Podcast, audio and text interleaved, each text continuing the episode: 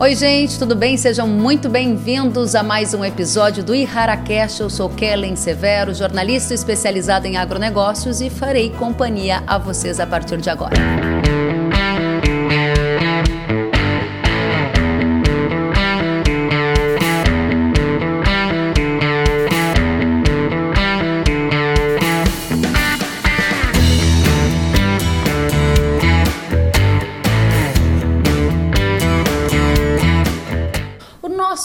Bate-papo é sobre uma das bebidas favoritas dos brasileiros e eu diria também uma das bebidas mais populares do mundo. Você tem ideia de qual bebida?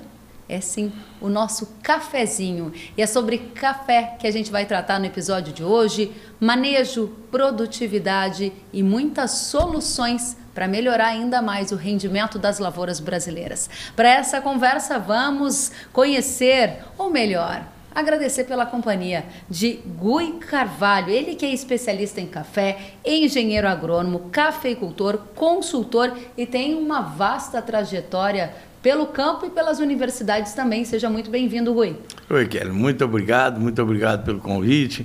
É um prazer estar aqui, te conhecer pessoalmente uhum. e agradeço a Errara, ao Janase pelo convite também. Vamos falar, vamos falar de café. Opa, que coisa boa. Eu já comecei ganhando cafezinho. Eu adoro papo sobre café, viu, Janase? Porque a gente sempre leva um cafezinho para casa. Vou apresentar a vocês que nos acompanham pelo vídeo, pelo áudio. Ele, Frederico Janase Melo, consultor de desenvolvimento de mercado e rara. Seja muito bem-vindo. Obrigado, Kellen. Satisfação estar aqui, Gui, né, para conversar dessa cultura aí que é maravilhosa, apaixonante, que é o café. É verdade e deliciosa, né, gente? A gente já calibrou aqui, tomamos os nossos cafezinhos para começar essa conversa afiados. Gui, vamos começar, né? Vamos lá. Você tem uma longa história já no café. Só por curiosidade, como é que começou essa paixão? Olha, Kellen, meu avô, eu convivi muito com ele, sabe? Eu perdi o pai muito cedo uhum. e esse meu avô teve uma forte influência em eu ter é, é, buscado por agronomia, pelo agro e principalmente por café, aquela cultura que ele trabalhava. Era então, a cultura que ele trabalhava. E você ia com é. ele para dentro dos cafezais? Ia, é, eu queria era dirigir, né? Na verdade, a gente queria, como adolescente, como jovem, queria estar junto, mas eu queria também é, pegar um pouco da experiência dele, né? Que é uma pessoa que trabalhou muito e era para mim também uma pessoa assim que eu tinha muita confiança nele. Sabe? Que lindo, Gui. É. E ele te viu trabalhando com café? Sim, ah. chegou a ver sim, mas só que eu fui formar depois, né? É, é, eu, já, é, quando ele faleceu, eu já tinha formado, já estava trabalhando. Que legal. Sim, graças a Deus. Que bonito. Janás, você sabia que muitos dos cafeicultores que a gente convive, eles têm uma história realmente que vem do avô, do pai. Você percebe isso pelas suas andanças aí pelo Brasil? Sim, é muito forte isso aí, a tradição, né? O amor passando de geração por geração né? aí. É, é, no café tem muito disso. A, a, história né, da, da família que passou para o filho, está na mão do neto, as fazendas, né? Então é, tem muito isso na cafeicultura. É verdade. Sabe que eu lembro de um episódio que nós, com a Errara, fomos gravar numa lavoura de café e era emocionante ver a o relato do com pai certeza. tão satisfeito e feliz com o filho que agora tocava a lavoura de café e com índices de produtividade melhores ainda. Então, é, é de fato muito marcante. Agora, Gui, conta pra gente, para começar um pouquinho dessa nossa conversa, de geração para geração, escolher a variedade a cultivar é a parte mais fácil ou mais difícil para começar uma história de sucesso e de produtividades altas? Olha, Kelly, eu já vou vamos conversar um ponto que é um ponto assim muito interessante que o cafeicultor gosta demais. Ele gosta demais de procurar conhecer, mas ele é muito resistente em mudar. Olha que interessante. Que é a cultivar do café. Então a gente sempre busca trazer, vai até as, as, unidades de pesquisa, tudo conhecer, mas muitas vezes o produtor ainda continua plantando aquilo que vem dando certo na sua região. Então isso faz parte é, meio que de cultura. Aí vai mudando aos poucos para cultivar, para uma nova cultivar. Mudando aos poucos. Eu queria entender um pouquinho mais isso, porque tem muito da mentalidade do cafeicultor no que você está contando. Ele está aberto a descobrir o que há de novo, mas ele está menos aberto a implementar essa mudança no próprio negócio? É, porque olha só, Kelly, são muitos fatores que, que somados para chegar nessa conclusão. Uhum. É como se fosse montar um quebra-cabeça a escolha da, desse cultivar. Então, por exemplo, você está numa região mecanizada, uma cafeicultura mecanizada, o ideal é que essa cultivar tenha um bom desprendimento dos grãos, para que na hora que a colhedeira passar, ela colhe o máximo possível. Então, cultivar que tem uma aderência maior ao galho, o pessoal tem que evitar. Por outro lado, se você está numa montanha, aqueles cultivares que aceitam um plantio mais adensado, normalmente aqueles cultivares com resistência, principalmente à ferrugem, devem ser é, é, priorizados, né? porque o cafeicultor vai encontrar naqueles cultivares mais facilidade. Então, ele tem que ver uma somatória. Fora isso, ainda tem a questão do topoclima. O que, que é o topoclima? É aonde você está. É a face que esse café está voltado, face nascente, ou uma face mais fria, a altitude que você está. Então, quer dizer, são muitas as as questões que têm que ser avaliadas. O que, que a gente, escutando os especialistas, a gente passa para o produtor?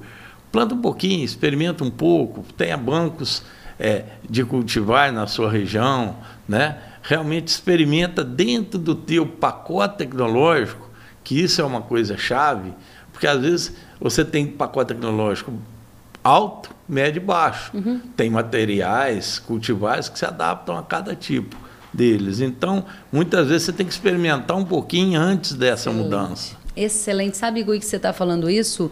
E Janase, eu estou lembrando de um autor, ele é um escritor norte-americano, e ele escreveu um livro que está super bem vendido, está na lista dos top 10 aqui no Brasil e no mundo já vendeu milhões e milhões de é, edições.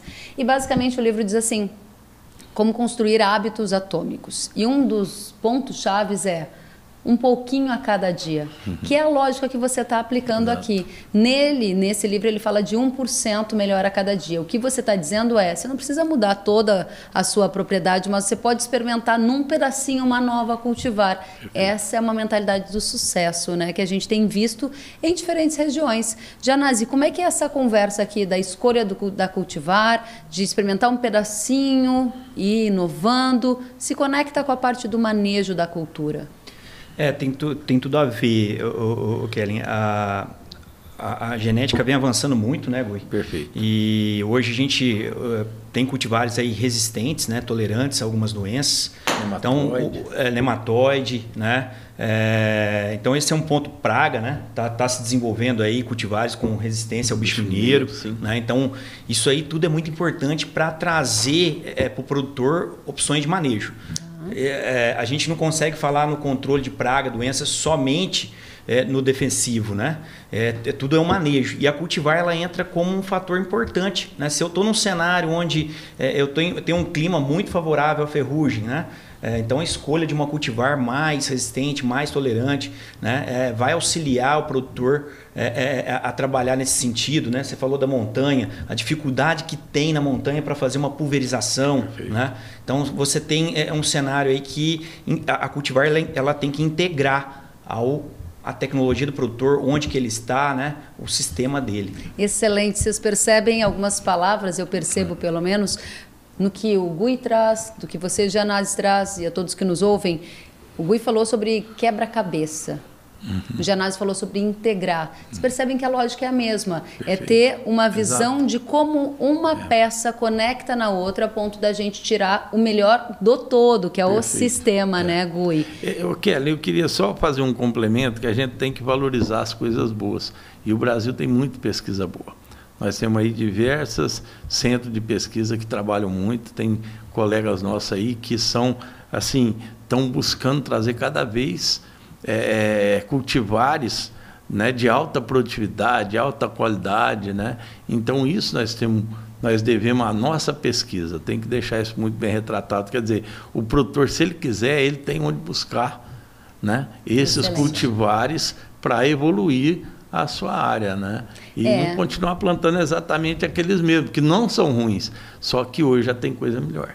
Porque aquilo que nos trouxe até aqui não necessariamente vai nos levar para a próxima fase. E é legal também a gente destacar aqui, você está falando de biotecnologia, a gente está falando aqui de moléculas inovadoras. Uhum. Na essência, a gente está falando de um agronegócio muito moderno para produzir esse café. Perfeito. Como é que a gente aplica toda essa conversa aqui de biotecnologia, de cultivares, de moléculas modernas na lavoura, né? Porque a gente olha para a lavoura em formação e Isso. pensa, bom, Vamos pensar naquela que está formada. Que é que já está produzindo. Exato. Como é que a gente aplica tudo isso? Aumenta a produtividade, mas em algo que já está ali formado, numa lavoura formada, Gui. É isso aí, que ela, essa você já não tem como me, me, mexer no gene, no sistema de produção. Exato. Se você plantou ela de uma forma ou de outra, aí nós temos que conviver. Então você tem que buscar o quê? Você tem que buscar potencializar aquela lavoura para que ela dê o máximo possível. Então, como que funciona isso? Você tem que fazer um bom manejo fitossanitário, você tem que fazer um bom planejamento nutricional, quer dizer, você tem que procurar fazer o todo dando a melhor condição para que ela realmente possa expressar o que ela traz né, no DNA dela, né, na, nesse potencial de produção dela e que aquele sistema que você também optou, né, o potencial que esse sistema tem? Então é Muito é bem. Agora, quando a gente olha nessa estratégia para potencializar o sistema e a planta, uhum. entregar o seu máximo, você conversa com cafeicultores toda hora, né, Gui? Qual Todos é a principal dúvida deles em relação a isso? Olha, Kelly, o pessoal muitas vezes me questiona a questão de fertilidade. Então, a fertilidade é uma das questões chaves. Do solo, da planta? Fertilidade do solo para ter uma planta bem nutrida. Então isso aí mudou muito nos últimos anos, sabe? Hoje a gente tem uma série de técnicas que estão sendo muito bem utilizadas com resultados fantásticos. A exemplo do plantio é, no meio da rua da lavoura, o plantio da braquiária, o plantio do mix de cobertura. Isso aí está trazendo assim, uma revolução, porque está trazendo vida para o solo. Então hoje o produtor não está preocupado mais só se aquele, que aquele solo tem os elementos que a planta precisa. Hoje ele está preocupado, ele está mais consciente desse solo estar tá vivo. Como que você faz para manter esse solo vivo? Que legal, uma é, mudança de paradigma, né? Exato. E aí você tem, eu sou fã da braquiária, quem acompanha meu trabalho sabe. É, o mix também é muito bom, é muito utilizado, eu também recomendo. Mas o que, que a braquiária faz? Ela não deixa a erosão no solo, se chove ela segura a água, ela não deixa o calor chegar até aquele solo e prejudicar as raízes, porque ela diminui a temperatura. E ela vai fazendo que ali uma revolução, não é com aquela palha que quando roça e joga é por cima, não, é para baixo da terra. Ali aquele sistema radicular formando, aquilo ali está trazendo vida, aquilo ali está trazendo. Aí você começa a ver minhoca, você começa a ver um besorrinho, uns bigatinhos, e aquilo ali o que, que é? É mostrando que aquilo está achando o equilíbrio, né? Está saudável, é. né? Então você tem a parte de fertilidade também. Eu não estou falando só essa parte, não. O produtor está consciente da fertilidade, isso é muito importante. Eu também sou favorável a manter esse solo sempre rico é, principalmente fósforo, o produtor não é, é, é, é, relaxar nisso também e buscar ter o quê? Um solo fértil e um solo vivo. Olha que interessante. Aí, Janazia, minha dúvida é como que as tecnologias que estão disponíveis podem ajudar nesse propósito, que é um propósito muito bacana, que é de devolver a vida ao solo. Como é que faz para manter a linha limpa, por exemplo? As tecnologias que estão disponíveis estão cumprindo esse papel de uma maneira positiva? Perfeito. É, a, a, essa integração aí ela é de extrema importância para manter a maior riqueza que o produtor tem, que é o solo, né? Perfeito. E aí Rara vem como uma ferramenta porque a gente tem que tudo é um equilíbrio. Então você tem que ter a cobertura, mas ela não interferir também no café, né? Não ter essa concorrência. Como que nós vamos integrar isso com a lavoura, né? É, e aí Rara traz uma ferramenta que é, a gente enxerga que vai facilitar esse sistema, né? que é o uso do pré-emergente. A gente sabe que o produtor ele tem uma dificuldade de máquina na lavoura, é, ele nem nunca é, tem máquina sobrando né, na lavoura, e, e o mato é um, é um manejo, vamos dizer assim, as plantas de cobertura, né, como a gente está tá colocando aqui, a gente tem que integrar elas dentro do sistema que a gente consiga produzir café, manter o solo vivo, né, tudo isso com uma sustentabilidade. E aí o pré-emergente entra para facilitar isso, mantendo essa trilha, né, aquela faixa onde eu tenho café, eu vou manter uma faixa limpa ali, tem as plantas de cobertura no meio, favorecendo o meu solo e evitando essa concorrência. Né? A gente é, trouxe para o mercado recentemente o Falcon né? É, para lavoura em produção a partir de um ano e o Yamato para poder fazer esse mesmo sistema em lavoura é, recém-plantada. Né? É, são duas ferramentas aí que a gente é, trouxe para o mercado tecnologia que elas não interferem nessas plantas de cobertura e não interferem no café é, conseguindo manejar bem e a convivência das duas. Que bacana, está tudo muito conectado. Isso. Agora a gente dá um passo além. Como é que está o cenário de pragas, doenças no café? Olha, Kelly, aí você já perguntou tanta coisa com uma única pergunta. Vamos é falar de praga primeiro. Primeiro praga. Primeiro praga. Então, praga continua sendo as duas principais, a broca e o bicho mineiro. O bicho mineiro tem região do país, que é a região mais quente, que é realmente é, é terrível. Então chega a dar prejuízo 70, 50, 70% de redução de produção. Então você tem que ter um foco muito bem em relação a essa praga. Que não são novas, né? Não, não, não. A incidência de bicho mineiro e broca é. é a, a, já o bicho mineiro, hoje a gente já tem alguns cultivar, tem uma variedade que está sendo desenvolvida que apresenta resistência, mas 99,9% não tem resistência. Então você tem que ter um bom manejo de controle dele. Saber a hora de entrar, saber quais os princípios ativos você tem que é, trocar. Aí o Janás fala muito melhor que eu sobre isso, que ele é mais especialista. E você tem que agir na hora certa, né, Janás? Perfeito. Esse Perfeito. é o ponto. Ele passou a bola para você marcar o gol, Janase. Agir na hora certa. Quando a gente fala de bicho maneiro, mineiro e broca, faz alguma diferença importante? Acho que esse é o segredo aquele do sucesso, né? Você fazer no momento certo. É você identificar o momento que a praga está entrando né, na lavoura, né? principalmente o bicho mineiro aí que desfolha. Né? É, folha no pé é dinheiro. Né? É, a gente precisa da folha para poder encher o grão. Então eu tenho que proteger essa folha. E às vezes o produtor perde esse, esse momento, esse time de entrar, de fazer um bom manejo, conhecendo a ferramenta. Né? É, o bicho mineiro ele tem ovo, a, a, larva, a lagarta, né? E a mariposa. Às vezes eu vou entrar com uma ferramenta que controla uma só fase e as outras, né? Muitas vezes eu estou num cenário que eu tenho todas essas fases na minha lavoura. Então, é, é, como que eu vou trabalhar é, é, essa situação, esse cenário? Né? A pulverização, fazer chegar, é, é, é, fazer a, a, tecnologia chegar aonde precisa para ter um bom controle. Isso passa por monitoramento? Com Sim, perfeito. Perfeito. E esse monitoramento teria que ser em qual frequência? GUI, GENASE? Depende da época, sabe? Depende do lugar que você está, da época do ano, porque tem uma flutuação. Hum. Tem uma época que não é muito bom para ele também, sabe, é, Kelly? E você só vai conhecer isso se você acompanhar. Tem que ser o jabutina, não tem outro jeito. É. O clima tem nos pregado algumas peças, é, né? Também. Mudado um pouco. Tem ano que ela come, ele começa mais cedo, tem ano que vai começar mais tarde. Esse ano, o produtor opa, deu uma amenizada, né? A gente anda muito no Cerrado, opa, esse ano tá mais tranquilo. Choveu ano passado, mais. esse ano choveu mais. Uhum. É, é, o ano passado já tava com bicho mineiro na lavoura nessa época, esse ano deu uma folguinha, mas a gente não pode é, perder é, é, é, esse acompanhamento da lavoura para entender qual momento que ela está entrando ali para poder controlar no início. Né? Excelente. Né? Espero que você aí de casa esteja gostando dessa conversa que tem o objetivo de desvendar todo o caminho e a jornada na busca de produtividades ainda mais altas no cafezal brasileiro. A gente já passou aqui por um diagnóstico de como é que está a lavoura no país, quais são as principais pragas que desafiam a cultura, o foco de muitos dos cafeicultores em aumentar a fertilidade do solo e a gente vai dar um passo adiante. É hora de saber dos desafios das doenças. Segui disse há pouco que eu te fazia uma pergunta curta, mas complicada, né? complicada. Ô, ô, Kelly, você me permite eu voltar? Por favor. E falar da broca também? Claro, a gente Porque não falou da só, broca, falamos só do muito bicho rápido mineiro, é, é a broca.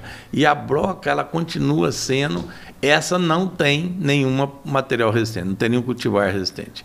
E a broca é uma praga que pega só café. Tá. Então o produtor tem que ter essa consciência. Então, quer dizer, ela só vive no café. Então, se ela só vive no café, para ela passar de um ano para o outro, tem que sobrar café na lavoura. Então, começa aí o controle, que lá na frente você vai ter êxito. Então, muitas vezes, você vai ter que fazer uma colheita bem feita, uma varrição bem feita, para você não ter o problema lá na frente, na hora da granação. Tá. Então, você tem que monitorar, acompanhar a broca o tempo todo, 60, 70 dias. Logo após a florada, você já tem que ficar atento e ir acompanhando se está acontecendo. E o que é mais bacana, o nosso conhecimento hoje, Kelly, é o seguinte: nós vamos tratar só onde que ela estiver aparecendo. Então você tem que treinar a equipe, a equipe tem que estar bem consciente disso. Então não tem aquela história da gente vir fazer um controle na fazenda. Você vai fazer num talhão que apareceu, o talhão continua monitorando, às vezes o outro vai dar um time num outro momento. Né? Então é muito importante a conscientização do produtor, né, que ele tem que conviver com esse problema, ele não vai acabar com a, com a broca, então ele tem que agir na hora certa, para não perder o controle. Excelente. Então, a gente passou aqui pelo tema do bicho mineiro, da broca, olhando para as principais pragas da cultura do café. Agora sim, a gente vai avançar para as doenças, porque não pode deixar nada para trás. Muito obrigada aí pela ajuda.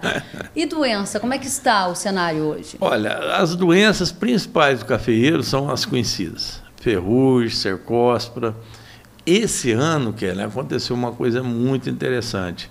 Nós tivemos aí muita chuva e a temperatura um pouco abaixo do que é normal. Então, duas outras doenças que são tidas como secundárias, elas tiveram importância, assim como as principais, que foi a foma e a mancha aureolada. A foma é um fungo, mancha aureolada é uma bactéria. Nós tivemos praticamente condições adequadas para essa doença durante todo o período, depois da florada até aqui. Então, aquele produtor que preocupou só com a ferrugem, ou está preocupado só com a cercosta, esqueceu dessas doenças, ele teve penalização em função do, da incidência dessas doenças. Antigamente, a gente tinha uma ideia que você controlara, controlava a foma, por exemplo, só na florada. Então, hoje, nós nem, nem falamos mais é, de ter que fazer esse controle só nesse período. Tem que fazer quando o teu monitoramento indicar quando as condições climáticas forem favoráveis, aí você vai fazer a intervenção durante o tempo todo. Tem que estar ligado o tempo todo para usar produto certo, na hora certa, né? da maneira melhor possível para atingir o, o, o, êxito. Excelente. De fato, ficou uma agricultura de mais monitoramento, com um nível de detalhamento maior. Nesse contexto em que a complexidade aumentou, Janase, existe um único produto que consiga resolver mais de um desafio ao mesmo tempo? Existem essas tecnologias à disposição dos cafeicultores? Sim, Kellen, a gente consegue ter ferramentas que ela vai ter um espectro maior. Né? A Errara trouxe para o mercado fusão, que ele se encaixa muito nesse cenário, principalmente nesse ano chuvoso, esfriou à noite. Eu tenho a foma, eu tenho a ferrugem com esse período, esse ano mais chuvoso, né? Então, é um produto que ele se encaixa é, perfeito nesse cenário. Né? Eu consigo trabalhar duas doenças que estão me incomodando bastante, né? É, é, a mancha areolada talvez ele vai ter que entrar como uma ferramenta, um cobre, né? uma outra ferramenta ali. Mas pensando nesse cenário de ferrugem e foma, a, a gente é, tem uma, uma, ferramenta que é o fusão que consegue trabalhar muito bem nesse, nesse, nesse manejo aí das duas está ocorrendo ao mesmo tempo esse ano aí. Muito né? bom, né, Gui? Porque a gente bom, tem muitos certeza. desafios, praga, doença, fertilidade do solo. Se com uma única tecnologia a gente consegue avançar, é ganho de eficiência, imagino. É, com certeza. E outra, é, é hoje a busca nossa é porque é para poder fazer também, trocar princípio ativo, para que essas uhum. doenças não acostumem, vamos dizer, com os mesmos produtos sempre. Então a ideia é exatamente a gente monitorar, entrar na hora certa, fazer é, é, com atenção essa, essa troca de princípio ativo também é muito importante. Como que a gente descobre se a planta está acostumando com aquele princípio ativo? Uhum. Tem algum. Na verdade, é a doença que acostuma, né? A doença pode ficando precisando de ter que fazer mais. Aumenta a população, seria é, isso? Na verdade, ela vai dando menos resposta àqueles hum. controles. Então, é muito importante. Né, essa atenção também. E, e, e, o produtor tem que ter na consciência que ele tem que trabalhar com produto registrado, dose correta, tecnologia de aplicação, boas práticas agrícolas, aí ele vai ter o resultado que precisa. Muito bem, vamos adiante, porque uma das outras questões que muito nos interessa quando a gente fala de café é a colheita do café. E aí tem um grande desafio, principalmente em relação à desuniformidade da maturação. É um desafio mesmo? É um baita desafio para a cafeicultura do Brasil, porque é, você tem de maneira natural o cafeeiro, ele vai dar várias floradas. Ele não dá uma única florada. Se a condição for adequada, ele vai produzir é, de acordo com o que ele está crescendo no ano anterior, porque ele, na verdade, ele faz as duas coisas ao mesmo tempo. À medida que ele for crescendo, ele vai dar, essas gemas já vão estar tá aptas para abrir. Se as condições do clima forem favoráveis, elas vão abrir em time diferente. E isso vai resultar lá na frente, chegando todo. É, não chega tudo ao mesmo tempo. Um chega verde, outro chega cereja, outro chega é, seco. Então aí que está o desafio. Como que a gente vai conseguir fazer essa é, é, é essa colheita né, de diversos frutos. Aí para isso você tem tecnologia, né? Aí você pode lavar o café, despolpar o café, separar o verde nesse momento, preparo. Então aí você vai ter que ter tecnologias para realmente separar aquilo que é o excelente do que é bom, né? E aquele que ainda não está maduro, no caso do verde, que tem técnica para secar ele também, para ele não ficar tão, tão ruim, tão uhum. adstringente. Então, quer dizer, você tem que secar cada um no seu tempo.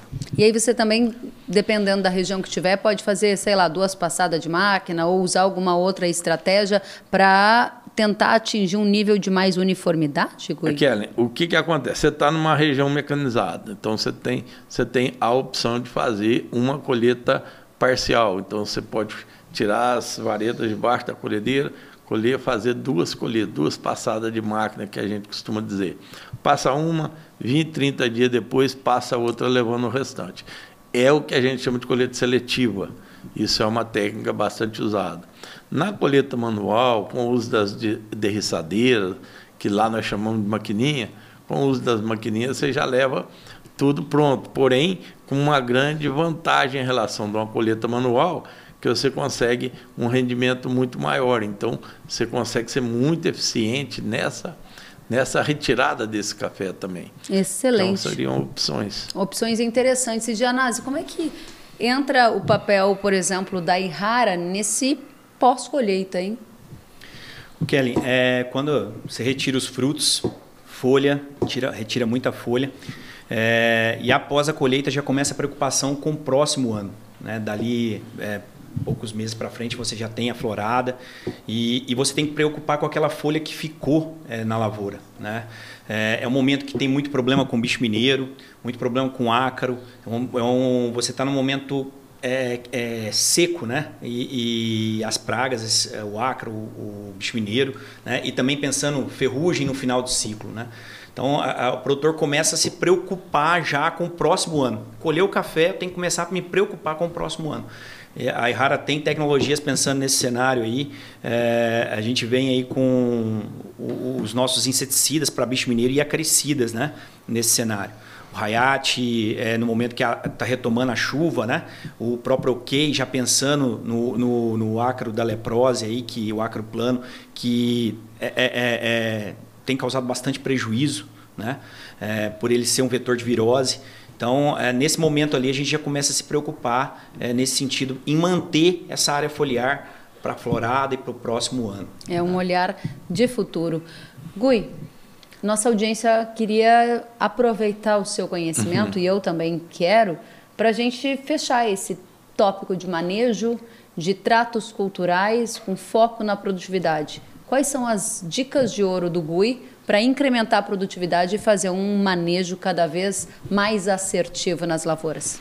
Olha só, Kellen, é, é, a dica de ouro que eu deixo para o cafeicultor é fazer as coisas na hora certa, fazer caprichado, fazer com bastante atenção. Então seria essa intencionalidade, né? Você está com aquilo junto com você, buscar os melhores é, conhecimento, buscar as melhores orientações, ter sempre um agrônomo de confiança do seu lado, usar somente defensivos que sejam é, registrados devidamente é, é, corretos, focado para aquele problema que você tem e assim por diante, e também buscar uma orientação em relação ao restante, a colheita, aos tratos culturais, a poda, desbrota. Então, eu acho que é só o conhecimento que vai fazer essa diferença. Então, a dica que eu deixo para o cafeicultor é sempre buscar conhecimento, buscar tecnologia, buscar inovação, que é o caminho de sucesso. Gostei muito, hein? Intencionalidade. Você tem a intenção de Exato. se aprimorar e aplica o conhecimento a serviço daquele propósito. Janase, qual é a dica de ouro para quem quer aumentar a produtividade e melhorar o manejo do cafezal? É, eu penso muito a questão da, da, adoção de novas tecnologias, de conhecer novas ferramentas, né? É, a Ihara traz nesse cenário aí o Spirit, que é uma ferramenta extremamente importante. Os produtos de solo são conhecidos pela, por agregar vigor, né? E o Spirit vem nesse sentido aí nesse cenário. É, é, auxiliando o manejo da cigarra, do bicho mineiro, né, da ferrugem. Né? A gente não pode se esquecer da aplicação do produto solo. A gente falou aqui de, de manejo de, de, de, doenças via folha. Né? E o café tem um, um benefício muito interessante que é a aplicação do produto de solo que se torna uma ferramenta a mais, uma, uma rotação, né? É, ali no sentido de oferecer uma, uma, uma, aplicação ali que consegue trabalhar toda a planta. E o Spirit vem nesse sentido aí, um produto altamente sistêmico para auxiliar tanto no controle de praga quanto de doença. Excelente. E a última rodada da nossa conversa é sobre mercado, não poderia faltar. O que será que vem aí, hein? Gui, conta pra gente. O mercado é altamente imprevisível, mas há oportunidades de garantir uma boa renda. O que fazer? Você é cafeicultor também. É, aí para mim é o lado mais difícil que tem, sabe, Kelly? Porque o mercado, na verdade, ninguém sabe o que pode acontecer com o preço de café. Então, você é, trabalha com um mercado muito volátil. Isso, para mim, é uma preocupação que eu tenho que deixar isso para o cafeicultor para que ele se prepare, para que ele se planeje, para aproveitar quando o mercado está favorável para ele e evitar aqueles momentos que o mercado não está bom. Então, como que você faz isso? Através de um bom planejamento. Primeira coisa, tem que saber quanto custa produzir. Uhum. Então, você tem que fazer a sua lição de casa. Ter uma estimativa de custo, ter um custo apurado, uma projeção de custo. Segunda, aquela que eu vejo, isso eu vejo muita falta do cafeicultor definir qual que é a margem que você interessa? Você estava me dizendo, a Selic está né, tá quanto? 13,75% ao ano. Se você não fizer nada, pegar teu dinheiro pôr lá no banco, você vai ganhar isso. Quanto que você quer ganhar no café para correr risco de chuva de pedra, de geada? Você quer quanto? Quer dizer, ponha aquela margem, mas defina uma margem. Tem um objetivo claro. Tem um objetivo claro. Não, eu quero ganhar 30% em cima do meu custo, 40%. Ou, de repente, igual eu faço. Eu quero ganhar 50%, mas para comprar um fertilizante, 30% para me dar. E aí eu começo por minhas defesas. Então, quando o mercado atinge aquele valor que eu projetei que seria interessante, eu participo. Eu não vou vender meu café tudo de uma vez. Eu não sou jogador, eu sou produtor. Então eu vou ali e realizo. Então eu realizo parte, eu defendo meus insumos, fertilizantes, é, fluxo de caixa que eu vou precisar para a colheita. E isso, participando sempre, na média, o produtor sempre ganha mais do que aquele que tenta acertar numa única vez. Excelente. Dentro dessa visão do GUI, que é uma visão de ir fazendo médias aos poucos e participando do mercado, há oportunidades no mercado para que o agricultor também vá participando dessas inovações tecnológicas? Você tem percebido esse desejo de experimentar um pouco o que há de novo no manejo das culturas, Gianazzi? Sim, Kelly. O produtor tem buscado, acho que ele tem buscado produtividade, ele tem buscado ganho, né? É, para se manter na atividade. Né? E ele tem buscado novas tecnologias, novas ferramentas, conhecer. Eu acho que é, o, o, o, cafeicultor ele é muito tradicional, que está dando certo, como a gente colocou muito bem no início. Ele tem uma certa resistência, mas eu vejo que está vindo as novas gerações, né? É, a sucessão aí, e o produtor tem buscado sim tecnologia, é, é, investir nisso aí para obter ganho. Que bom, ou seja, tem um interesse de fazer parte dessa nova era com tudo o que há de novo nela. Sim, com certeza. Que bacana. Gente, estamos chegando ao fim deste episódio. Eu aprendi muito e vocês? Imagino que sim também. Hora de me despedir dos nossos convidados especiais. Gui, fica o convite para você voltar muito mais vezes aqui no Proteja Opa. Seu Cultivo. Obrigada Opa. por dividir conosco a sua experiência. É sempre muito bom ouvi-lo. Ô, oh, Kelly, eu que agradeço, agradeço a, esse bate-papo que nós tivemos, agradeço a Errara, ao Janazzi, agradeço muito a você. Você deixou a gente bastante à vontade para esse bate-papo. E eu queria. É, convidar os produtores para acompanhar o trabalho que nós estamos fazendo. Nós fazemos um trabalho de fusão de tecnologia com muita responsabilidade, fazemos isso com muito, muita determinação, com muito estudo. Eu tenho duas equipes que me ajudam. Uma equipe cuida da parte do Instagram, Facebook, essas redes sociais, que é a Pingo no I, que eu tenho que é, que a Carol me ajuda muito. Tem o pessoal que me ajuda nos vídeos, que é a Gerais Vídeos, o Léo e a gente tem o Papo de Cafeicultura. Então eu convido o pessoal para ir lá assistir o Papo de Cafeicultura, assistir os episódios que nós temos e acompanhar a gente também no site guicarvalho.com.br e nessas mídias. Nós estamos trabalhando muito sério, nós estamos trabalhando é, com muito afinco para levar conhecimento ao cafeicultor. Você sabe que eu acredito que eu tenho um desafio, que eu tenho um sonho, que é o seguinte, poder levar conhecimento para mais pessoas. Uhum. Eu acho que não está certo eu ter oportunidades e não repartir isso com outros. Então, hoje, a experiência que eu tive aqui junto com vocês é uma experiência que eu quero repartir com todos aqueles né, que já te conhecem, conhecem teu trabalho, né, que você é a grande jornalista do agro. Então, eu tenho que repartir esse momento que eu estou vivendo. É assim que eu trabalho, é nisso que eu acredito. Que lindo, Gui. Com certeza você está fazendo o seu trabalho muito bem. Mais do que obter o conhecimento, é compartilhar esse conhecimento Perfeito. e você está por aí nas redes, no WhatsApp, na, na internet, em todos esses canais. Parabéns pela consistência, pelo trabalho. A gente vai te receber mais vezes aqui, é muito bom. Com certeza. Janase, você também, parabéns pelo trabalho, por essas andanças aí pelo Brasil e por nos ajudar a saber o que há de novo em termos de tecnologia para manejar as nossas culturas. Volte mais vezes. Com certeza. Obrigado, Kellen. Obrigado, Gui. Foi muito bom esse momento com vocês. Obrigada. Então, nós agradecemos a presença de Frederico Gianazzi Melo, ele que é consultor de desenvolvimento de mercado e rara, e agradecemos também ao especialista Gui Carvalho, que é engenheiro agrônomo, é cafeicultor, é consultor em café com ampla experiência e está em todas as redes sociais, no site, como vocês acabaram de ouvir. Obrigada a todos pela companhia aqui no Proteja Seu Cultivo e Rara. A gente volta com muito mais novidade nos próximos episódios. Eu espero vocês. Até lá!